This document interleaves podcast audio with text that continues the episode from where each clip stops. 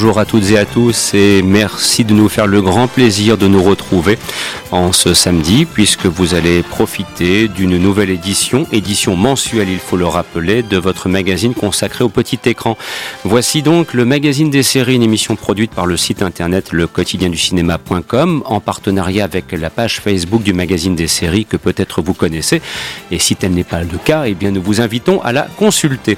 Christophe Dordain au micro, nous sommes ensemble jusque 15h et je serai très bien accompagné mais j'ai presque envie de dire c'est une habitude chaque samedi après-midi dans le cadre de ces programmes que nous vous proposons et vous entendrez les interventions de Christophe Colpart, Fouad de Boudard, notre grande vedette Dominique Candeille, mais aussi Emmanuel Franck ou bien encore David Marmignon. Alors, quel sommaire, chers amis Eh bien, euh, véritablement, cette fois, l'expression mission impossible va prendre tout son sens. Si vous nous suivez depuis fort longtemps, vous le savez, à chaque fois qu'on vous propose le magazine des séries, le sommaire élaboré est d'une incroyable fécondité, d'une extraordinaire densité. Tel sera encore le cas cette semaine, avec par exemple Baron Noir, interprété par Canmerade, le retour de Huggy les bons tuyaux dans la série Sheriff qu'on a pu voir hier sur France 2, mais aussi un hommage à Peter Wingard, le héros de la série Département S, sans oublier pourquoi pas d'évoquer The Last Tycoon, et là aussi, on parlera à la fois et de cinéma et de séries télévisées, ou bien encore de Godless, et puis d'autres programmes que je vous laisse le soin de découvrir. Il sera aussi peut-être question de The Crown, la série que l'on peut voir actuellement sur Netflix et qui est vraiment passionnante. Bref, nous alternerons entre l'ancien et le moderne en fonction des circonstances. Voilà donc pour euh, une partie du programme, et puis il y a des petites, des petites choses que vous pourrez découvrir au fur et à mesure de l'écoute de cette émission. En tout cas, un grand merci d'être des nôtres, un grand merci pour votre fidélité, votre attention, et tout de suite un hommage à Peter Wingard.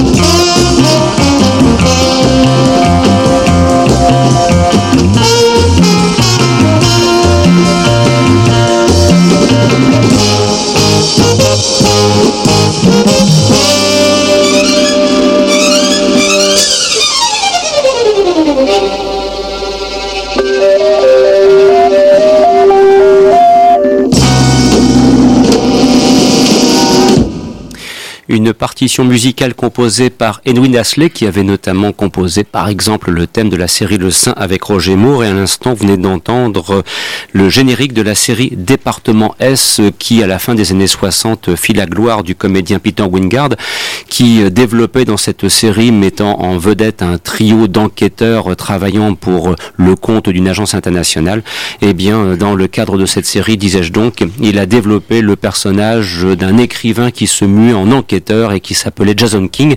Et d'ailleurs, au-delà de Département S, cette série connaîtra une suite au début des années 70 portant le nom de Jason King. Mais c'est vrai que cette série, on la connaît moins parce qu'on l'a aussi découvert assez tardivement sur M6 en notamment. Mais si on revient donc à Département S, ça fait partie de ces très belles productions euh, typiques euh, des séries anglaises des années 60 et notamment que l'on doit à la firme ITC. C'était la grande époque, par exemple, de l'homme à la valise euh, et de citer donc ces séries. Pourquoi? Parce que bien sûr, la question qui se pose aujourd'hui avec la disparition annoncée en janvier de Peter Wingard est de savoir s'il est encore possible de revoir ces séries, et notamment en DVD. Et par chance, Département S en son temps avait connu une très belle édition par le biais de TF1 Vidéo Quant à Jason King, c'est un petit peu comme la valise, c'est grâce à LCJ Édition que ces séries ont pu être découvertes récemment par le public français, Christophe. Puis LCJ avait aussi édité Les Champions. Et Les Champions. C'est d'ailleurs, euh, c'est d'ailleurs grâce à toi que j'ai découvert euh, ce, cet acteur qui était Peter Wingard par le, par le biais de la série Les Champions, parce que moi je je connaissais pas trop toutes ces séries anglaises de l'époque et, euh, et c'était vraiment un acteur moi, je, franchement, ça m'a, euh, il m'a bluffé parce que j'ai en plus, à l'annonce de sa mort, j'ai appris que c'était quand même un des acteurs qui joue dans l'un des films les plus culte euh, de, du bis euh, de la science-fiction, il joue quand même dans Flash Gordon. Oui, exactement. C'est Cletus. Exactement. Dans le Flash Gordon réalisé par Mike voilà, en 1980. Quand, j'ai lu ça, j'ai dit, bah, mais, pourtant le type a c'est incroyable quand on voit le physique qu'il a. Il est né en 1927 à Marseille. Marseillais. Oui. Donc, euh, déjà ça, ça, ça bluffe. Et puis, c'est un acteur qui a inspiré beaucoup Mike Myers pour Austin Power, avec euh, hmm. aussi le personnage de James Coburn euh, dans les Flint. Mais c'est, c'est vrai qu'au point de vue vestimentaire, quand on, le voit, quand on voit les tenues qu'il a dans les, que ça soit dans Département Est, dans Les Champions, dans, dans I Spy, dans, dans Jason King, c'est vrai qu'il a été une source d'inspiration énorme pour Mike Myers, pour les Austin Powers. Ah bah le, le, le style vestimentaire de Jason King, euh, c'est un monument de la pop culture de la fin des années 60. Hein. C'est ça. Il faut, comment il faut savoir le porter, mais il faut dire aussi qu'il avait une chevelure singulièrement abondante, ce qui était la mode de l'époque, et quant au roux, flaquettes et aux moustaches, je vous en parle pas. Et il a aussi joué dans Le Prisonnier. Il a euh, épisode 9 et chez Kemat. Oui, et aussi. Et aussi dans, dans Champion de cœur. Oui, un méchant, mais c'est plus l'épisode. Voilà, mais ça, ça fait partie aussi merci de, Denis Chauvet. Oui, merci à Denis Chauvet, effectivement, qui régulièrement sur la page Facebook euh, du magazine des séries nous rappelle les contributions des uns et des autres. Voilà, donc on souhaitait euh, vous proposer en guise d'ouverture ce, ce petit clin d'œil donc euh, à, Peter Wingard disparu récemment. Donc c'était il y a quelques jours maintenant, en ce courant du mois de, janvier. Christophe. et je voulais rajouter aussi au petit carnet noir des, des disparitions. On a appris cette semaine la mort d'Arnaud Giovannetti qui jouait dans la série euh, Candice Renoir, euh, âgé de 50 ans. Et c'était un superbe acteur que moi j'avais découvert dans un très grand film, film de Xavier Duranger, euh, Giro Paradis Carl Enfer ici avec Claire Kem. Et puis ça, c'était un acteur qui était très très très qui était vraiment à fond dans ses rôles et qui était qui était très bon. C'est ça aussi, c'est un acteur qui vient de décéder et qui a fait beaucoup de choses. Hein. Alors, Trop jeune aussi. Oui, malheureusement, c'est le moins, moins qu'on puisse dire. Alors, dans la série maintenant des, des, thèmes que nous voulions aborder, il y a une, une, petite chose euh, sur laquelle on voulait insister parce que c'est un événement qui s'est produit hier soir. Alors, pour vous remettre dans le contexte, euh, tout d'abord, je voudrais que on, revienne un petit peu aux, sources, c'est-à-dire qu'on comprenne bien, puisqu'il va être question de Huggy les bons tuyaux, que à l'origine, vous avez une série télévisée qui s'appelle Starsky Hutch, qui a été diffusée aux États-Unis entre 1975 et 1979. Bon, nous en France, quand on a découvert cette série, ben, c'était il y a maintenant 40 ans, parce que voilà, on va, on va célébrer ça en cette année 2018. C'était en 1978 la première diffusion euh, le samedi soir sur, sur TF1. Euh, malheureusement, assez rapidement, la, série Starsky Hutch a été affublée d'un générique euh, chanté en français de, de, sinistre mémoire. Et je suis désolé, même s'il y a des aficionados qui estiment que c'est un, un monument là aussi de la pop culture, je n'arrive jamais à m'y faire. Tu sais quoi je, crois que j'ai jamais entendu le générique originel de Starsky Hutch. Alors voilà, moi je vous propose parce que j'ai fait le coup une fois à quelqu'un qui me disait ah oui alors Starsky Hutch ah oui c'est les deux rigolos, les deux Nigo, Capitaine Dobé voilà. Et oui la suite de la série, les saisons 2, 3 et 4 sont parfois partis dans des délires un petit peu discutables. Mais quand on regardait Starsky Hutch à l'origine, partition musicale composée par Lalo Schifrin, voilà ce que ça donnait, c'est le thème final.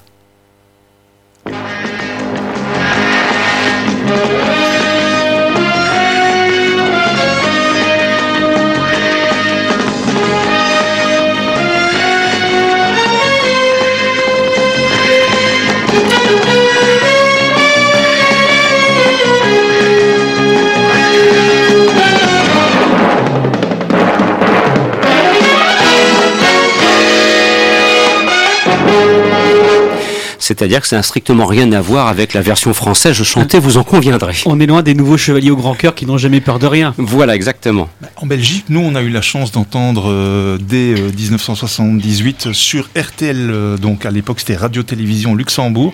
La série passait le jeudi soir à 20h. Je me souviens parce que j'avais 9 ans et ma maman me disait tu peux regarder une série jusqu'à 9h, mais après tu vas au lit. Et c'était Starsky Hutch. Et puis quand Starsky Hutch était fini, c'était les têtes brûlées. Donc que du bonheur, mais toujours avec un générique Oui, là au moins les génériques étaient respectés. Alors il s'avère que depuis plusieurs années, nous avons en France un personnage de fiction de la série policière, euh, notamment créé. Ils sont trois, mais je cite en priorité Lionel Olanga, que, j'ai le grand plaisir parfois de, suivre au hasard de ses travaux, notamment sur, sur Internet.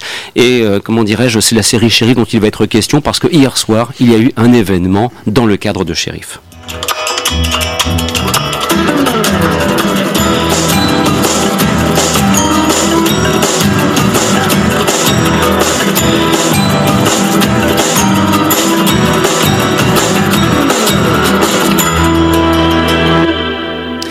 Il est pas mal non plus le générique de la série Sheriff. Ça, vous pose le personnage policier ultra référencé, euh, ancré dans les séries télévisées. Et Dominique, ce qui devait se produire, euh, a fini par se produire. Voilà que au hasard d'un épisode, eh bien, Sheriff est amené à travailler avec Guy les bons tuyaux, mais c'est quoi cette improbable rencontre? Alors que nous sommes 40 ans quasiment après la fin de la série Starsky Hutch. Voilà donc Antonio Fargas qui reprend son rôle 40 ans après. C'est un coup magistral c'est réalisé. Hein. C'est Huggy qui est la guest star de l'épisode, c'est pas Antonio Fargas. Oui, en plus, en plus. Hein. Bon, c'est, tu on, a découvert ça hier soir. Tu as vu ça hier soir. Comment ça s'est passé un petit peu annoncé il y a quelques, donc, il y a quelques émissions. Ça s'est tombé juste avant l'émission de, de, de cette émission, donc c'est parfait. Euh, bon, en fait, dans l'épisode, euh, bon, pour résumer vite fait, on, euh, euh, le, héros principal, shérif, euh, prend un, coup, un mauvais coup sur la tête et il commence à avoir des hallucinations. Et donc, il voit apparaître, en se réveillant, Antonio Fragas, Huggy les qui commence à lui parler en anglais, puis il dit Attends, ça sera plus facile en français. Puis tout à coup, on a la voix doublée. Enfin, c'est vraiment ultra référencé. Et on a même la chance de voir la, la voiture, la fameuse Pinto rouge et blanche, euh, Fortorino, pardon, rouge et blanc, euh, et qui, et Sheriff va, va, faire un petit plaisir de la, de la, conduire dans les rues de Lyon, là où se passe la série. Mhm. ça, c'est bien, ça. Il mhm. est le seul à avoir, euh, à, voir Guillemot quoi. Ses collègues le prennent pour un fou. Bon, il, est un petit peu fou quand même. Parce que Sheriff, faut savoir que c'est un personnage qui aurait tout à fait sa place autour de, la table ici. c'est un personnage qui, comme nous, tout comme le créateur euh, Christophe Olenga, Lionel Olenga, pardon, à la quarantaine, c'est des fous de séries et de, et de séries télé. Il suffit de voir le, bureau de Sheriff, il y a une affiche de Shaft, il y a les références, il y a la petite voiture de, de Starsky Hutch euh, en miniature sur, sur le bureau, etc. Euh, c'est vraiment bourré de références. Et dans, pas que dans cet épisode, dans tous les épisodes, il y a des références. Il, il cite des séries, il se base même sur, tiens, dans tel épisode de de telle série, il s'est passé quelque chose, et ça l'aide à résoudre ces affaires, ces affaires, euh, enfin ces, crimes quoi en fait. Oui, David.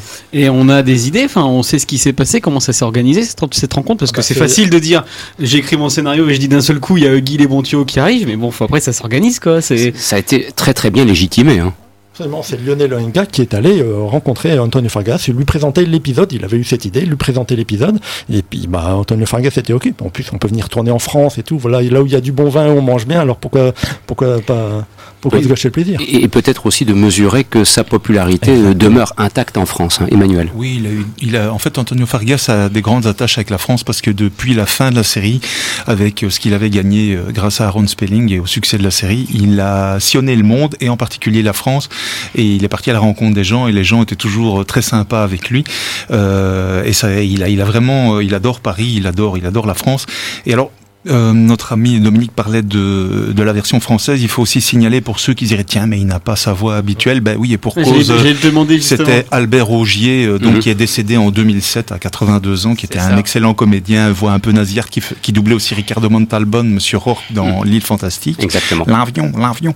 Et, donc euh, il est il est décédé. Donc ici c'est Thierry Desroses qui est un excellent comédien de doublage aussi qui avait notamment doublé le docteur Benton, Eric Lassalle dans la série Urgence et, et bien d'autres, souvent des chefs de police. C'est quasiment la voix officielle de Samuel Jackson.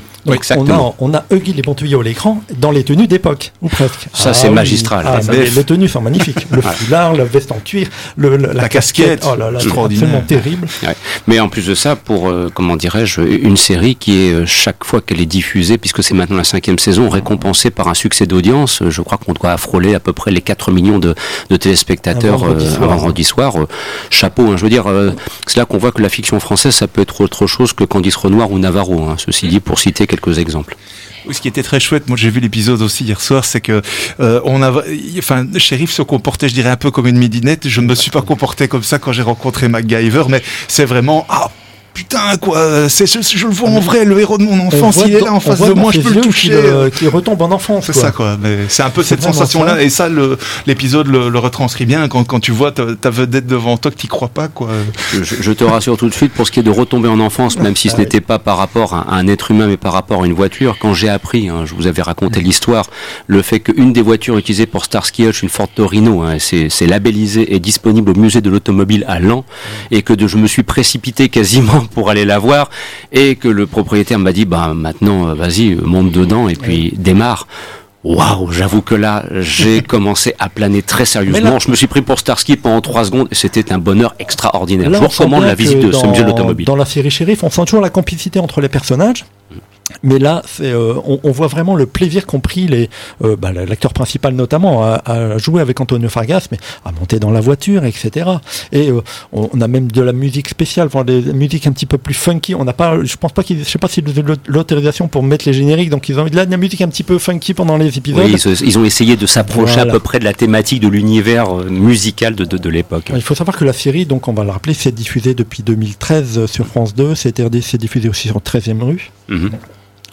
Oui, mais moi je voulais te dire aussi que c'était très chouette que Antonio Fargas vienne dans cet épisode, mais euh, dans les années 90, on avait eu le, le plaisir déjà d'accueillir David Soul dans, et là j'appelle notre ami Colpart pour euh, connaître mémoire, euh, pour, euh, des- une- il avait joué dans plusieurs mini-séries françaises. Bah, il y avait- hein, il y avait- David Soul. Oui, oui, tout à fait. Hutch. Oui, oui, oui. Il en a, il en avait fait un. Je, je série. Je pense que c'était une des fameuses télésuites de l'été de, Oui, c'est ça. de TF1. Il y en a avec euh, Mike- Michael York aussi, hein, Michael dans, dans York. le Je me demande si c'est pas. Terra Indigo.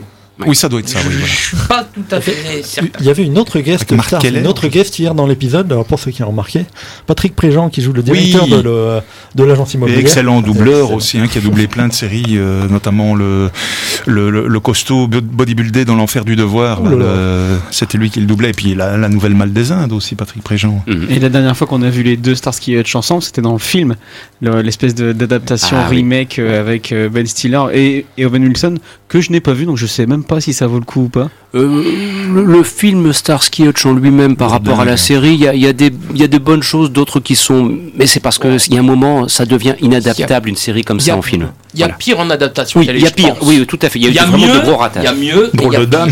Ouais, voilà. Mais on va dire que c'est- un résultat, somme toute, qui, au final, est honorable. Et c'est vrai que les dernières images qu'on a vues, bon, malheureusement, le temps passe de, de David Soul. euh, on sait que son état de santé s'est malheureusement dégradé. Paul Michael Glaser, lui, est encore en pleine forme. Euh, C'est quelqu'un qui fait beaucoup de théâtre. euh, Et quand on, d'ailleurs, je le suis sur Facebook, là aussi, on découvre toutes les productions théâtrales et aussi les livres qu'il écrit actuellement. Bon, pour David Soul, sa carrière s'est arrêtée car il a des soucis de santé majeurs. Antonio Fargas en pleine forme Ah également. oui, Lui aussi il continue à faire du théâtre et on va, on le voit notamment de- faire des apparitions régulières dans des séries, notamment dans une série qui vient de commencer aux États-Unis, c'est Black Lightning, un nouveau super-héros noir et donc il va faire Sur une apparition Netflix, dans le Mm. prochain épisode, je crois. On aura l'occasion d'en reparler d'Antonio Fargas. Oui, Christophe. La télésuite euh, française de- dans laquelle a joué David Soul, c'était les, c'était les femmes du Lido. Oui, voilà, c'est ça. Voilà. Et aussi dans Le juge est une femme. Pour ceux qui ont raté l'épisode, il est toujours disponible en replay sur, euh, sur Oui. Plus TV, bien sûr. Et puis je cite aussi David Soul, il était au casting de l'affaire Farewell de Christian Carillon, notamment dans la séquence où on voit euh, ceux qui incarnent les présidents Reagan et Mitterrand évoquer donc euh, les informations qu'ils avaient collectées en Union soviétique. Voilà, c'est pour vous dire un petit peu que Il avait joué avec un Belge aussi dans Oui. l'adaptation d'Agatha Christie, je vais y arriver, là, avec euh, Peter Ustinov, hein, donc le crime de l'Orient Express. euh, bon, il y a eu le, le remake un peu piteux maintenant avec Johnny Depp, mais ça c'est une autre Voilà. affaire. Mais voilà, c'est vraiment c'est pour Pardon vous dire que si, si, Pardon si, si ja- si jamais si jamais Paul Michael Glaser et David Soul on pouvait les rencontrer, mon Dieu, mais quelle discussion passionnante nous aurions, même si on se doute bien que ça doit parfois un petit peu être ennuyeux que de revenir toujours sur Starsky Hutch. Mais que voulez-vous, c'est une série en France qui, pour mille et une raisons et parfois pas toujours pour de bonnes raisons, a connu un succès euh, indiscutable, voilà, et indiscuté. Mais de toute façon, ici, dans Radio Campus, on a Christophe et Christophe, c'est un peu les Starsky de la radio. Oui, mais il en manque un aujourd'hui. D'ailleurs, ma femme a Bobet. dit tu dis bonjour au Christophe. Voilà, oui, c'est vrai qu'il y en a trois généralement autour de la table. Fouad, s'il te Moi, plaît. j'ai pas vu Shérif, mais je garde un souvenir vivace de Starsky, Starsky et Hutch. Ça passait le dimanche après-midi, Mhm. avant euh, euh, HIP HOP, Ah, hein, les- l'émission de Smurf. oui, oui, tout à fait. Et euh, il y a une chose qui m'a marqué, c'est le gilet à grosse maille de Starsky. Euh, et c'est, il fait partie des acteurs qui m'ont donné envie de porter des gilets à grosse maille. Oui, les vestes Voilà. à carreaux de Hutch aussi. Là, oui, ouais, ouais, aussi, le look euh, euh, de euh, Hutch, la veste marron de Et quand Hutch. tu montes dans ta voiture, tu fais une petite glissade aussi ou pas Voilà, c'est ça. Et, et moi, ce qui m'a toujours fasciné, c'est la capacité qu'ils ont à, à marcher sur les capots, les toits des Oui, voitures pour oui. rentrer dans leur voiture. je m'attendais dans l'épisode d'hier, parce que Sheriff en approchant la voiture fasse pareil. Ils n'ont pas osé, peut-être qu'il n'a pas eu le droit. Parce que je crois que la voiture, c'est, parce note- d'après ce que j'ai pu comprendre, il reste donc six modèles d'origine et, et retravaillés ou reconstitués de, des Ford Grand Torino qui ont été utilisés par la production à l'époque de la série. J'ai l'impression que c'est peut-être effectivement l'une de ces voitures qui a été utilisée. J'ai du mal à imaginer que le collectionneur laisse, alors que dans la série, c'est ce qu'il faisait, ce qu'il faisait régulièrement, laisse l'acteur se projeter ou marcher dessus. C'est incroyable. Voilà. Mais bon, c'est, ça fait partie de, de- de ces grands moments. Emmanuel. Juste saluer notre ami Jean-Baptiste Lemoine euh, de sa page Facebook fan de série TV parce qu'il est le l'heureux propriétaire d'une euh, d'une Ford Torino. Bon, il y a juste les les euh, fauteuils qui sont pas de la même couleur noire, ils sont bleus.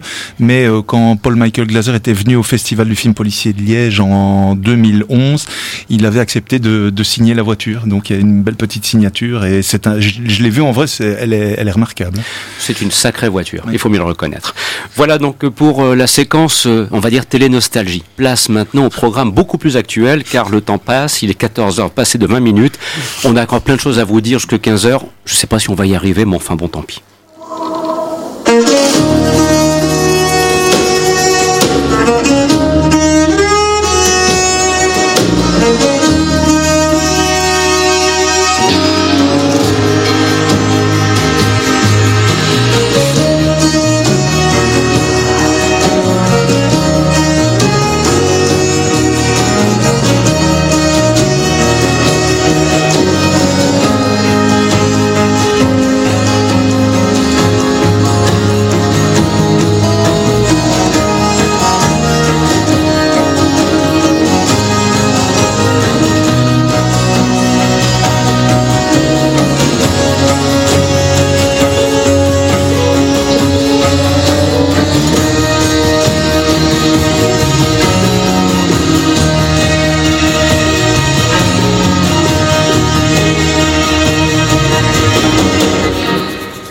Et place à l'univers du western avec une série créée par, Scott Frank. Pardon, il s'agit de Godless euh, que l'on peut voir maintenant euh, depuis. Ben, c'est sur Netflix. c'est- On, on rentre dans la deuxième saison. Alors voilà, c'est du de la pure série western et on est tout de suite dans le très très haut niveau, Christophe. Très haut niveau, parce qu'en plus c'est aussi euh, Steven Soderbergh qui est producteur exécutif sur la série. Il a réalisé le premier épisode.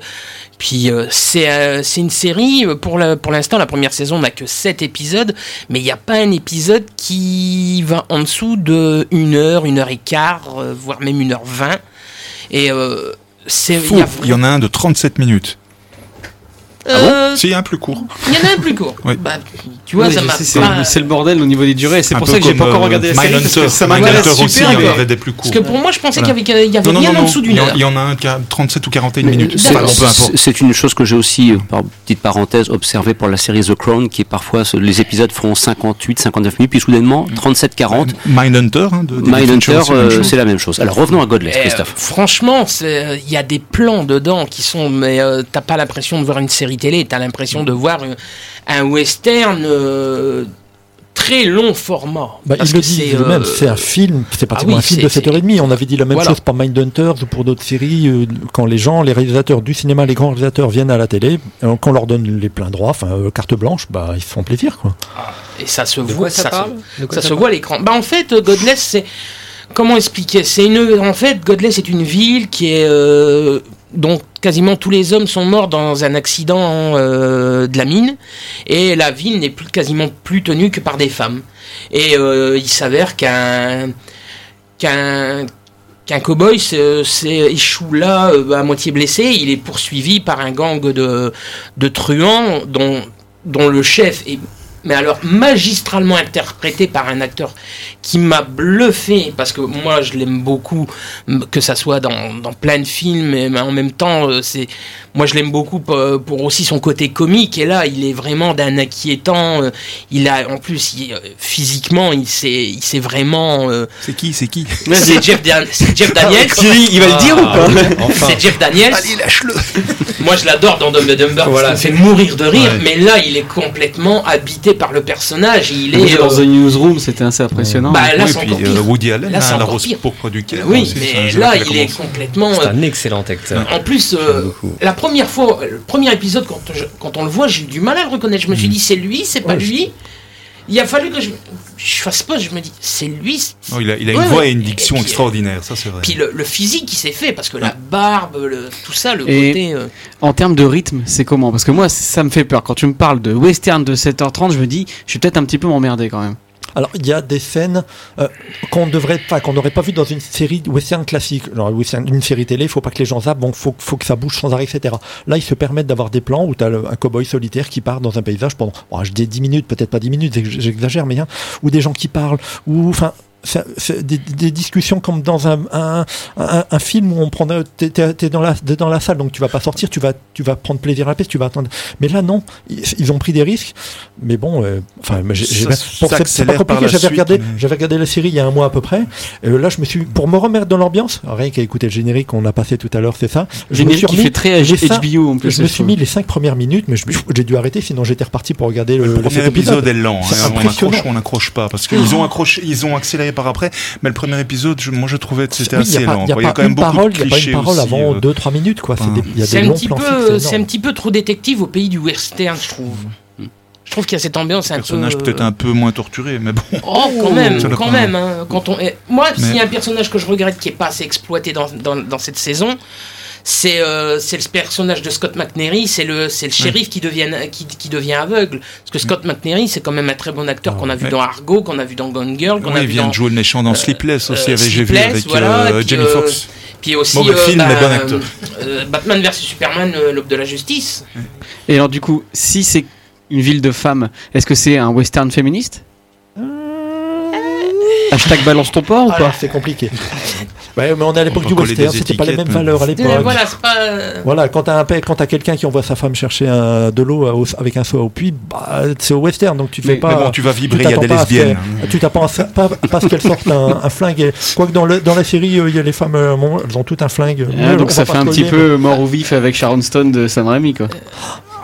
Moi, j'aurais pensé aussi au film de Tommy Lynn Jones, The Homesman, par exemple, Oui, aussi, puis, par, Ouais, par l'atmosphère. ouais, Ce qui m'a- ce qui m'a surpris avoir- après avoir vu série en entier, c'est qu'il y a des dizaines, des dizaines de personnages qui sont. oh, il y en a beaucoup d'importants. Il y a quelques personnages principaux, mais il y a plein. Voilà. On les retient tous et t'as des clans, t'as le, t'as les fameux anciens esclaves noirs là qui, sont- tu découvres qu'en fait c'est des soldats d'élite et tu te dis oulala là là, ça va cartonner.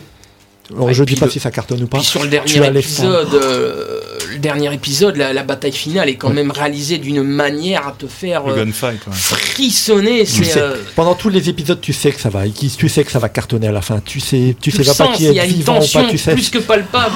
Ah, voilà encore une série à rajouter dans ma liste. Mais je trouve où le temps de regarder tout ça, bordel Oui, bon, maintenant il y a quand même une accumulation de clichés aussi. Moi, personnellement, j'ai un petit bémol sur les personnages féminins que je trouve euh, au contour relativement peu définis, notamment la, la, la, la dame avec son chapeau là qui, qui est assez forte, là, qui, jouait, voilà, qui jouait dans Nurse Jackie. Voilà, Ça, elle, est- qui elle est pas, est pas très développée. Bah, bon, de même le, le personnage principal, donc qui est, qui qui est remplace Scott pourchassé par euh, Jeff Daniels euh, les blessé, et puis est-ce qu'il va être amoureux d'elle ou pas? C'est un peu comme euh, Kevin Costner avec Annette Bening dans Open Ranch, mais c'était nettement mieux développé dans Open Ranch. Alors il y a le clin d'œil à Kevin Costner dans Silverado avec le petit jeune adjoint avec ses deux flingues chromées. Par moments c'est un peu lourd, quoi. Mais bon, Mais c'est si- plaisant, c'est plaisant, mais je dois- parle, je crierai pas au chef-d'œuvre. Si t'es fan de western ou si tu ah bah pas oui, moi j'en ai plein. Si tu demandes à quelqu'un, euh, si quelqu'un te demande quel film de western je veux voir, quelle série, il dit bah tu vois Godless, au moins tu auras tout vu. Oui, ça, mais, mais ça, ça, il, il- il passe tous les poncifs. euh, Scott Frank, hein, donc voilà, mais c'est plaisant. Sans. Christophe, le, le mot de conclusion, parce qu'il est presque 14h30. Ouais, c'est produit par, euh, c'est ce que je disais tout à l'heure, c'est produit par Steven Soderbergh pour Netflix et euh, Steven Soderbergh a euh, sorti une nouvelle série qui s'appelle Mosaïque, six épisodes et euh, là aussi avec un très beau casting puisque dans les dans les rôles il y a quand même Sharon Stone. Bien, voilà qui devait être précisé. On aura bien l'occasion d'en reparler autour de cette table, vraisemblablement. Et de conclure en vous précisant que le thème de Godless a été composé par Carlos Rafael Rivera. Voilà, je tenais à le préciser parce que c'est vraiment une, une très très belle partition musicale qu'on a pu entendre à l'instant. Retrouvez les dossiers, les portraits et les guides d'épisodes sur le site du magazine des séries. www.lemagazinedesseries.com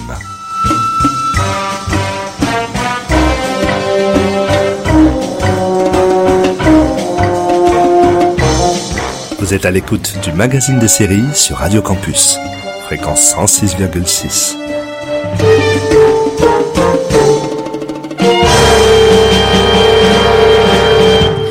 Et il est donc 14h30 à l'écoute de cette nouvelle édition et il est temps pour nous de parler de cinéma à travers les séries télévisées.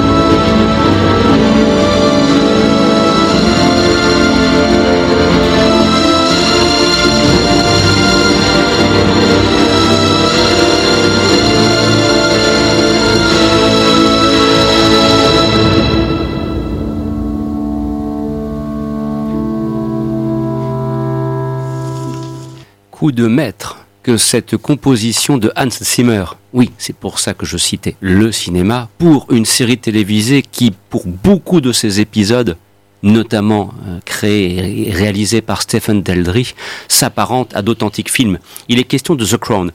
Très honnêtement, je ne sais plus qui autour de la table m'avait dit Tu devrais regarder The Crown. Et au premier abord, je n'avais point écouté ce conseil. Je ne sais plus qui autour de la table me l'a dit. Je me demande si c'est pas David d'ailleurs qui peut-être me l'avait euh, indiqué. C'est bien possible. Et puis, euh, j'ai fini par craquer. Que s'est-il produit? Première saison liquidée en, allez, montre en main, 9 jours. Deuxième saison attaquée de main de maître, on va poursuivre ce soir. Et je dois reconnaître pour moi, quand bien même je sois un modeste historien, je connaissais assez peu, parce qu'on a peu l'occasion de l'étudier, les origines du règne de, l'actuelle reine Elisabeth, des conditions de son accession au pouvoir après le décès de son père euh, dans les années 50. J'avais un petit peu suivi le parcours de Winston Churchill lors de sa deuxième venue au pouvoir dans les années 50. Et puis ensuite, il y a la crise de Suez auquel aussi le, film fait, la, série, pardon, oui, je me trompe même, le film, la série fait référence. J'avoue avoir été bluffé et je veux croire que je ne suis pas le seul par cette série The Crown que je qualifie vraiment de petit miracle télévisuel. C'est comme Mindhunter on ne peut pas s'empêcher de se dire encore un épisode, encore un épisode. On connaît la logique de Netflix, mais c'est vrai que là, c'est une série extrêmement addictive, mais qui le mérite, hein, Fouad. C'est, quelle ah réussite. Oui, hein. absolument. Alors moi, je m'y suis mis vraiment euh, un peu à reculons, parce que je me suis dit, encore une, une, série sur des riches oisifs. Euh, mais qu'est-ce qui peut bien avoir d'intéressant à, à, faire une série sur euh, la reine d'Angleterre? Et effectivement, comme toi, j'ai été happé. Donc là, je suis en train de finir la première saison. Je vais attaquer très prochainement la, la deuxième. Alors alors effectivement, ce qui se caractérise, cette série, c'est son cachet euh, très cinématographique. On a Stephen Daldry euh, aux commandes. C'est euh, produit par Peter Morgan, qui est un, Britannique qui a œuvré sur sur des films, notamment The Queen de Stephen Frears. Donc il, poursuit sur sa lancée euh, de la, de, la, monarchie britannique. Il a aussi travaillé sur les Ron Howard, Frost Nixon, Rush. Donc c'est un monsieur qui a un, très très gros CV, un CV de qualité. Alors ce qui est, ce qui ce qui est génial avec, euh, avec ce que j'ai apprécié avec cette série, c'est sa proportion en fait à humaniser euh, des figures, euh, des figures historiques quoi. Euh, on a Jared Harris, l'excellent Jared Harris que j'adore, le fils de Richard, qui joue le, qui joue le roi, il joue le roi Beg en fait, hein, qui, est interprété au cinéma par Colin Firth là dans le Discours d'un roi. Alors on le voit pas bégayer, c'est totalement anecdotique dans, la série, mais il, il, occupe les premiers épisodes de la saison 1, il est absolument formidable. Et ce qui est génial, c'est effectivement ces, ces grandes figures intimidantes, eh bien la série parvient à nous les faire aimer en fait. Hein. Elle parvient à nous les faire aimer et on, se met à la place de la reine hein, qui est interprétée par la sublime Claire Foy. Et, et, surtout, et surtout, moi, ce qui me fascine avec son personnage, excuse-moi de t'interrompre, Fouad, c'est, euh, comment dirais-je, il y a des moments, mais qu'est-ce qu'elle m'énerve? Notamment par les décisions qu'elle prend, ou plus précisément par les décisions qu'elle ne prend pas, ou qu'elle ne peut pas prendre. J'avoue que là, il y a des moments où je suis dans mon fauteuil en train de dire, mais, mais, mais vas-y, transgresse cette règle de cette foutue monarchie, parce que des moments, on a envie de dire que cette monarchie anglaise, mm. canassée, corsetée, mais quand est-ce qu'on va la faire exploser? Seul tempérament révolutionnaire français qui s'exprime à ce moment-là. Mais c'était aussi toute la maestriade de cette série que d'arriver à susciter une telle implication de la part du téléspectateur. Euh, voilà, on, suit ce, ce destin de femme. Et on a vu dire c'est un destin de femme tragique. Hein. C'est vraiment un destin tragique de femme. C'est une femme qui sacrifie, euh, voilà, qui sacrifie sa vie. Alors effectivement, de loin, c'est brillant, là c'est doré, c'est la belle vie, la monarchie, mais là on s'aperçoit que tout de même de l'intérieur, c'est euh, à travers notamment le portrait du, du roi qui a abdiqué euh, au profit, j'ai oublié son nom, le roi Bègue, c'est Édouard je sais plus comment, bon, bref, il y a, y a, un roi qui a abdiqué et il y a un épisode qui lui est entièrement consacré. il a abdiqué parce que sa femme était une américaine roturière mhm. et qui il, a, il, a, commis l'adultère. Hein, il a commis l'adultère et il a choisi l'amour plutôt que le pouvoir. Hmm. Et effectivement, ce, ce, ce, personnage est assez, euh, assez intéressant euh, euh, et on voit qu'il est absolument, qu'il assume totalement son choix et qu'il le paye. On le fait durement payer puisqu'il est, il est, il est quelque part rétrogradé, mésestimé, exilé, exilé, physiquement exilé pour avoir renoncé. On a l'impression de, voir, de, voir l'ostracisme au temps des Grecs. Donc exactement. Donc derrière les dorures de la monarchie, il y a, comme tu disais, tout un système de règles extrêmement cadenassé qui euh, étouffe, qui étouffe les, les, êtres humains, qui étouffe les personnes et qui euh, pousse à faire des sacrifices. C'est un vrai sacerdoce. David. Euh, alors moi j'avais une question par rapport à cette série. J'avais un peu peur parce que ben, la reine elle est toujours là quoi avec ses petits chiens. Euh, Je sais pas quel âge elle a en ce moment, mais Oh, enfin, elle est toujours être dans là les pour, 90. euh, hein, oui. inaugurer des, des centres et déplacer des petits rideaux. Mais euh, elle est toujours en place au pouvoir et on n'y touche pas normalement la reine. Est-ce que la série c'est un portrait euh, à charge ou c'est un portrait euh, glamour et Non, euh, justement, équilibré, équilibré. Je, je pense que là, vraiment, la description qui est faite ne, ne, ne va pas dans le sens de glorifier. euh, bien sûr, il y a un respect pour l'institution monarchique, parce que c'est une série anglaise et qu'un Anglais qui se respecte ne peut que respecter l'institution, ce qui n'empêche pas de comprendre le fonctionnement de cette institution et d'en dénoncer les dérives. Parce que notamment, ce qui est fascinant aussi, c'est ce qu'il advient du mari de la reine. Voilà, le prince Philippe, euh, comment il est relégué. Re- Est-ce que qui pour un homme de son tempérament et de sa carrure est extrêmement humiliant et forcément aura des conséquences dans la vie privée. Et puis parfois aussi, euh, on aborde des questions euh, politiques et notamment au début de la saison 2, il est question de la crise du canal de Suez en 56. La description qui est faite avec le colonel Nasser est, vraiment Justement, intéressante. Ça couvre quelle période et c'est censé ça va aller jusqu'à quand? Alors, bah, pour l'instant, donc la, la première saison, on va dire, était contemporaine. De, de, de- on est au lendemain de la Seconde Guerre mondiale et du retour aux affaires de Winston Churchill. euh, donc on est dans la période à peu près 51-55. C'est le temps du couronnement, notamment en 53, parce que ça a été le premier moment de télévision, on va dire mondiale, une espèce d'ancêtre des émotions Internet que nous connaissons aujourd'hui. Le couronnement de la reine en 53, les gens se, se précipitaient, s'agglutinaient dans les premiers postes de télévision pour regarder ce que c'était. Et puis ensuite, on va tout doucement glisser maintenant, début de saison 2, vers la période 56. Il a fait référence au canal de Suez. Donc, je suppose, parce que je, je me dis à ce rythme-là, il va y avoir une saison 3, qu'on va après se rapprocher des années 60. Alors, je ne sais pas jusqu'où vont-ils aller d'ailleurs. Parce que, euh, voilà, après, il y a un moment Les où le personnage, euh, voilà, vieillissant, où il va falloir les faire vieillir. Jusqu'où pourront-ils aller? C'est c'est une bonne question. Christophe. Euh, pour répondre à David, la reine Elisabeth II a 91 ans. J'avais dit, Et pour euh, Fouad, je pense que le, le, le, le prince qui a, été, euh, qui a épousé une américaine, ça serait pas Édouard VII dont Si, il y avait eu. Si, si, si, ça, euh, ouais, c'est il y ça. avait Tout d'ailleurs il y avait eu euh, WNE euh, de Madonna qui comptait aussi euh, l'histoire de ce de ce prince qui avait épousé une une américaine. Christophe Colpart ou Stéphane Bern Je- je- je- je- Voilà, non, mais je. il a la même coupe de cheveux en tout cas. Et, et alors, euh, Ça, ça va se régler plus tard, mon petit père.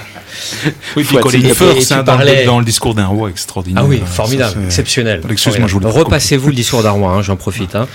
Euh, tu parlais du mari de la reine. Effectivement, cet acteur qui joue dans euh, Doctor Who, là, que il a un visage très, j'adore, il a un visage vraiment très emblématique. Et il n'est pas le roi. Matt Smith. Matt Smith. ouais. Ce n'est pas le roi, c'est le mari de la reine. Et on sent tout de suite que, euh, voilà, lui, il est. Attends, il y a Matt Smith dans The Crown. Mais fallait Oui, le dire tout de bah suite. oui, bon, bah, je le regarde dès ce soir. Bah voilà. Oh Et, et- et comme tu disais, voilà, euh, le fait d'être dans une monarchie, les règles, les règles, euh, du- les règles normales, les règles des mortels ne s'appliquent plus. Mhm. Tu n'as pas le droit de suivre la femme que tu aimes. Tu n'es pas le mari de ta femme dès lors que ça- cette femme est la reine. Quoi. Tout est différent, c'est une autre galaxie, c'est une autre dimension, et ça raconte un petit peu, voilà, comment euh, euh, c'est des êtres si faux. Et, et on parle, on n'a pas parlé de la sœur de la reine qui est jouée par la, la toute mignonnette Vanessa Kirby, Mhm. euh, qui est pareil, euh, tombe amoureux du- du- d'un valet, hein, d'un employé du. Oui, d'un du d'un palais. colo- d'un colonel, hein, qui est quand même colonel, Ouais, colonel, Peter Townsend. euh, Ne dites pas tout, sinon formidable. on n'aura plus le plaisir de le voir. formidable acteur Moi, que je ne connaissais pas. Et ben non, c'est pas si facile que ça. Hmm. Et, et euh, c'est- c'est c'est- c'est ça qui est bon. Alors, on n'a pas parlé de John Lithgow. J'ai- Comment je sais John jamais prononcé. ouais. John Lithgow. C'est John Lithgow Churchill. qui joue un, un- un Churchill sans maquillage, sans Meilleur prothèse. que Gary Oldman. Trinity Killer de Dexter. Meilleur que Gary Oldman. Absolument, il est formidable. Il a aucun mati- aucune prothèse, aucun maquillage. C'est juste lui qui arrive. Mm. Bon, il est un peu, il est un peu maquillé comme tous les acteurs. Et il est formidable Oh, dans la peau euh, de, de Winston Churchill. Donc il faut y aller, mangez-en The Crown. Moi, le premier, franchement, j'y suis allé à reculons parce Pareil. que moi, j'en avais que l'image de, de riches oisifs qui vivent au crochet de leur peuple. Hein, c'est l'image que j'avais euh, de, la- de la monarchie. Et là, c'est c'est plutôt, euh, c'est plutôt sympa. Voilà donc à propos de The Crown et nous poursuivons notre programme qui est d'une densité exceptionnelle et voici ce dont il va être question dès maintenant. Régalez-vous, c'était en 1989.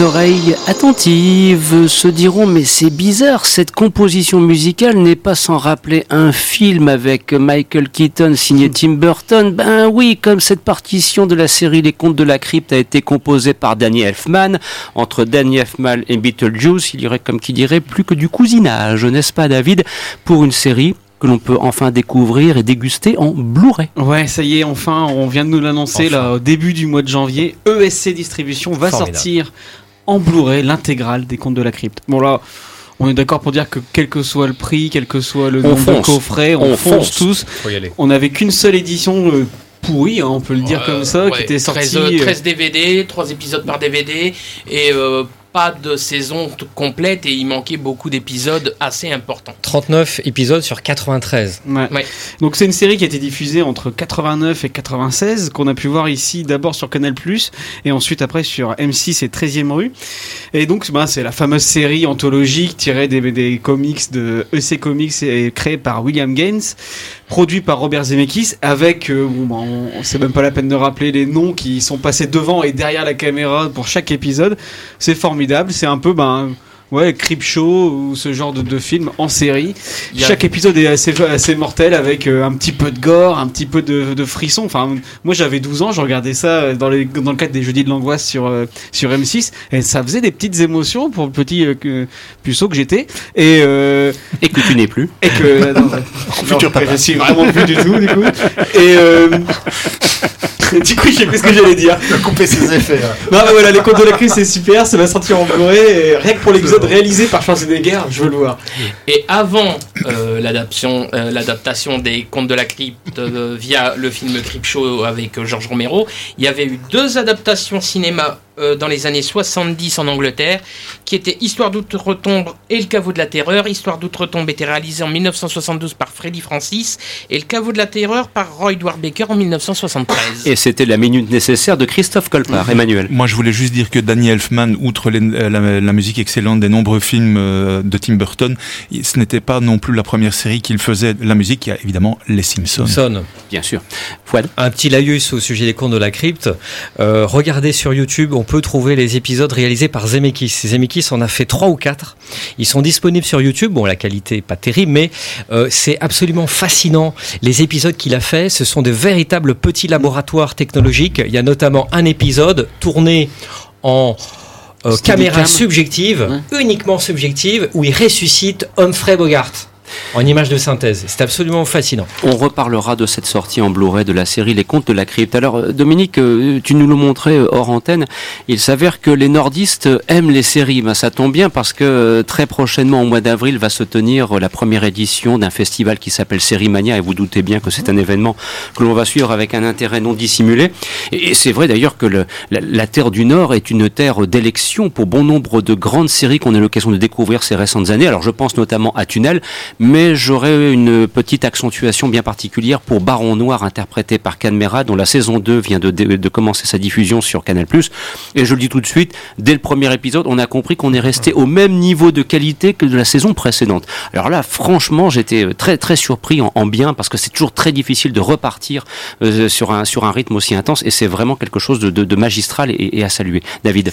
Oui, euh, la, saison 2 de, de Baron Noir, c'était vraiment le truc qui me faisait un peu peur parce que la saison 1 était vachement chouette et on a, ils avaient tout raconté en fait avec la Mhm. saison 1. Et là, ils partent sur un truc totalement différent, c'est-à-dire que le premier c'était plus concentré sur les affaires, sur sur un peu un décalque de la vie politique euh, qu'on avait à l'époque.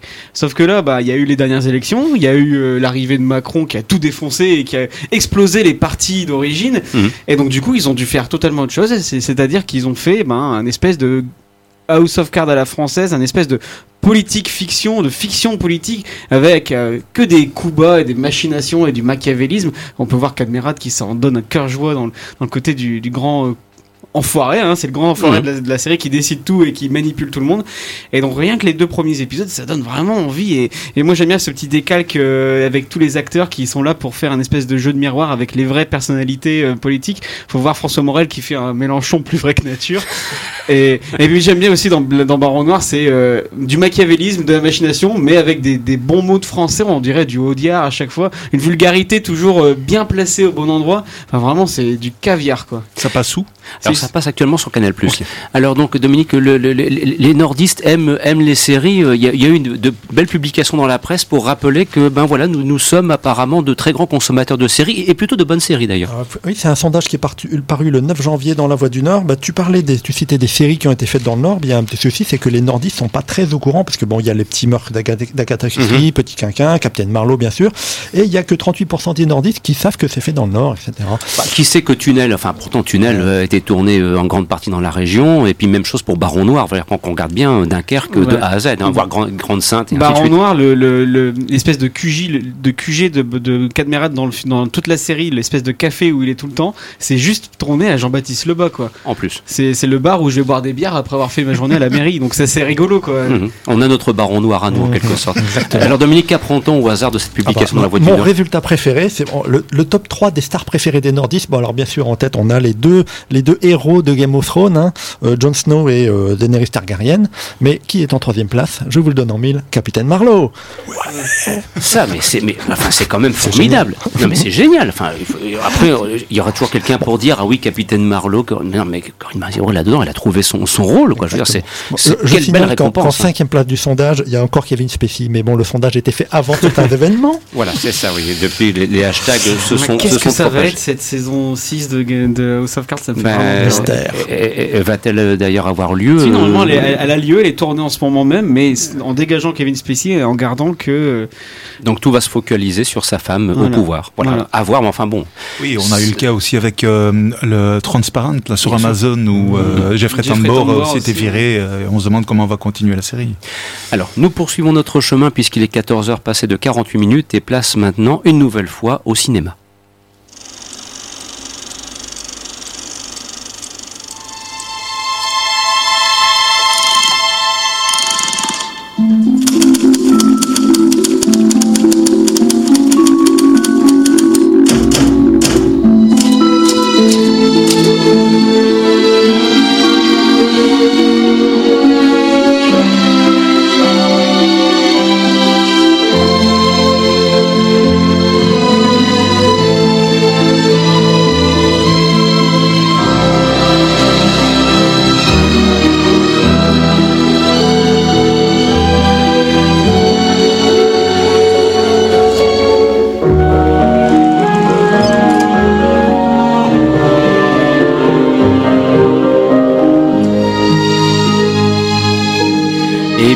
Non, ce, ce n'est pas une partition musicale tirée d'un épisode de Colombo, je vous rassure, parce qu'on aurait pu y penser l'espace d'un écrire. Je pensais que c'était arabesque. Voilà, c'est ça, qui sortira d'ailleurs euh, en, en Blu-ray chez nos amis d'éléphant Film à, à, la fin février. Ceci dit en passant, euh, Emmanuel, il est question ici donc euh, une nouvelle fois de cinéma à la télévision. C'est diffusé actuellement par Amazon Video. C'est The Last Tycoon, le dernier seigneur, si on veut traduire en français. Nous sommes dans la production hollywoodienne des années 30 et on pense alors à un grand producteur de cette époque qui s'appelait Irving Thalberg et que Robert De Niro avait incarné dans un film réalisé en 76 pour qui le connaît éventuellement. Belle série que ce Last Tycoon, ce dernier seigneur, euh, donc série produite notamment, enfin créée plutôt par euh, Billy Ray. Oui, excellent. Euh, bon, je dirais peut-être les, certaines situations, personnages sont plutôt clichés, mais ce qui est vraiment intéressant, c'est que c'est un peu une relecture. Donc à la base, c'est un roman inachevé de Francis Scott Fitzgerald, qui est décédé euh, à l'âge de 44 ans et qui était un grand fan d'Irving Thalberg. Alors on rappelle brièvement, Fitzgerald, c'est aussi Gatsby le Magnifique. Et euh, donc, euh, Irving Thalberg, pour vous le situer, il est décédé d'une euh, pneumonie à 37 ans et euh, c'était un des premiers grands producteurs d'Hollywood. Il avait été engagé d'abord par Universal et puis très vite, à 21 ans, il était chargé des, des productions pour Universal avant de passer à la MGM. Et c'est lui qui a inventé notamment les sneak previews, donc ces fameuses séances tests où on demande aux spectateurs de, de regarder un film et, après de donner leur avis pour essayer, je dirais un peu comme le fit euh, feu Don Simpson dans les années 80, euh, développer le, high concept, donc c'est-à-dire euh, une histoire brève mais, mais qui, plaît au plus grand nombre. c'est également lui qui a créé le système de gestion d'unités de production, donc c'est-à-dire c'est là qu'on divisait le contrôle créatif d'un film entre producteur et réalisateur, et c'était vraiment un visionnaire. Bon, malheureusement, il avait des problèmes de santé. Louis B. Mayer, donc un des gros patrons de la MGM, euh, en a profité pour reprendre le dessus, et euh, on voit notamment le personnage de Thalberg dans, dans la série. Mais en fait, Monroe Star, donc joué par euh, Matt Bomer, excellent, donc on se souvient lui évidemment l'arnaqueur Neil Caffrey dans FBI duo très spécial White Collar, euh, incarne Monroe Star et en fait c'est l'histoire d'un studio, Brady Pictures, qui est une espèce de petit studio. En 1936, l'Amérique est encore en pleine euh, Grande Dépression et euh, il y a des actionnaires du Troisième Reich, donc des actionnaires allemands qui du studio qui viennent faire un peu pression pour que le film, enfin les films qui sont faits par Brady Pictures puissent également être euh, euh, exportés euh, vers vers l'Allemagne. Et on découvre plusieurs personnages connus. Donc à côté de Monroe Star et de Scott Brady donc l'excellent Kelsey Grammer qu'on a vu dans Boss et surtout Frasier là le, le spin-off de Cheers. Ce- c'est un peu toutes des luttes d'intrigue de pouvoir mais c'est une mini-série close hein, donc il y a neuf épisodes d'une heure. C'est visuellement splendide. Donc ils ont ils ont notamment euh, obtenu euh, Enfin, ils n'ont pas obtenu. Ils ont eu un- une nomination à euh, l'Hollywood Post Alliance pour le meilleur étalonnage des couleurs. Et la, la série a été tournée en ultra 4K HD et HDR. Donc c'est quand même euh, rien que pour ça, euh, c'est visuellement bluffant. Bon, les caractères sont bien écrits. Billy Ray, c'est quand même pas n'importe qui. Pour qui se rappelle, il a, il a quand même été scénariste d'excellents films comme Flight Plan, Jeu de pouvoir avec Russell Crowe, Captain Phillips avec euh, Tom Hanks. Tom Hanks et un moins connu mais que je recommande de voir et de revoir qui est magnifique, c'est Aux yeux de tous, euh, Secrets in Their Eyes avec Chiwetel Ejiofor et Julia Roberts. Et Nicole Kidman. Voilà, Nicole Kidman, absolument. Et donc euh, ici, on se replonge un peu dans cette euh, atmosphère de, de 1936. Euh, Bon, c'est Hitler qui a pris du pouvoir en Allemagne, c'est la guerre d'Espagne avec Franco, et euh, c'est toute une atmosphère troublée. On croise des personnages euh, qui ont réellement existé, comme Louis Mayer, joué par Saul Robinek, mais également Fritz Lang. Bon, là, on pourra regretter le côté un peu carica- caricatural. C'est une espèce de, de personnage grossier, euh, euh, tyrannique sur les tournages, alors que Lang n'était pas comme ça dans, dans la vraie vie. Mais ça reste fort plaisant. Voilà donc série à découvrir sur Amazon Vidéo et puis peut-être après lors d'une édition en DVD qui ne manquera pas. Je vous propose maintenant dans les quelques dernières minutes notre classique tour de table avec euh, un sujet de votre choix. Alors là je vous prends un petit peu comme ça à l'improviste, une sortie en DVD, une série à découvrir, une petite news, voilà quelque chose de bien particulier. Peut-être Christophe, tu aurais tout de suite une petite information, quelque chose à nous faire partager. Oui.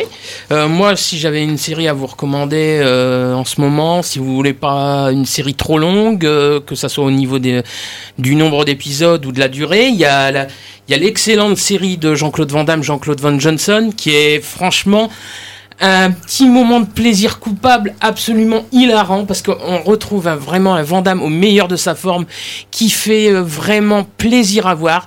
S'il y a que 6 épisodes de 30 minutes, malheureusement, on vient d'apprendre qu'Amazon Vidéo ne produira pas la deuxième saison, mais franchement, ça se regarde très bien et c'est très très drôle. Oui, produit par Ridley Scott en plus. Oui. Alors Fouad maintenant, peut-être une petite news. une- Absolument. Moi, je vais recommander un, un livre qui s'appelle euh, Des hommes tourmentés. Euh, c'est un livre sur euh, le, la- la- le, le monde des séries, euh, les séries américaines, euh, sur le renouveau des séries américaines. C'est un livre euh, de Brett Martin euh, qui, euh, qui, voilà, ça s'appelle Des hommes tourmentés. Excusez-moi. J'ai C'est- lu, il est extraordinaire. C'est voilà, c'est c'est dispo sur Amazon, sur la Fnac.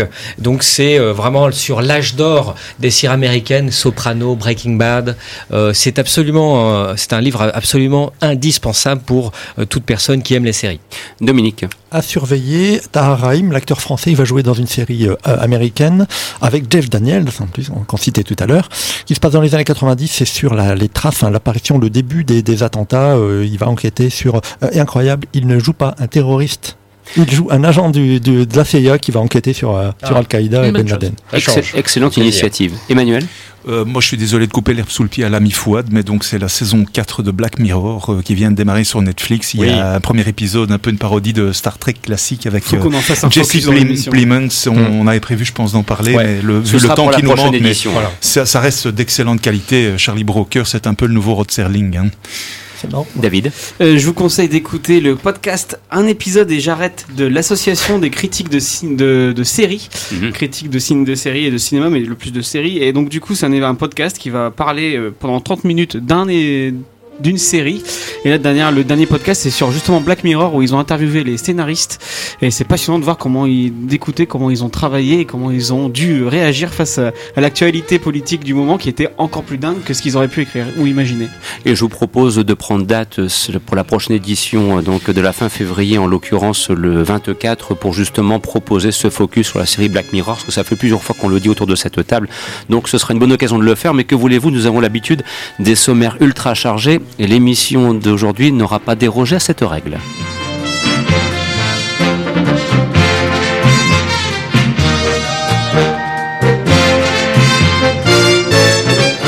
Vous écoutiez le magazine des séries, une émission produite par le site internet le quotidien du cinéma.com en partenariat avec la page Facebook de l'émission Le magazine des séries que nous vous laissons le soin de découvrir. Christophe Dordain était avec vous, accompagné par Christophe Colpart, Fouad Boudard, Dominique Candeil, Emmanuel Franck et David Marmignon dans quelques instants suite des programmes. La semaine prochaine, nous serons de retour avec le cinéma pour les aventuriers des salles obscures. Merci de votre fidélité et de votre attention et de passer un excellent week-end. En tout cas, c'est ce qu'on vous souhaite à l'écoute de notre station. À la semaine prochaine nous revoir.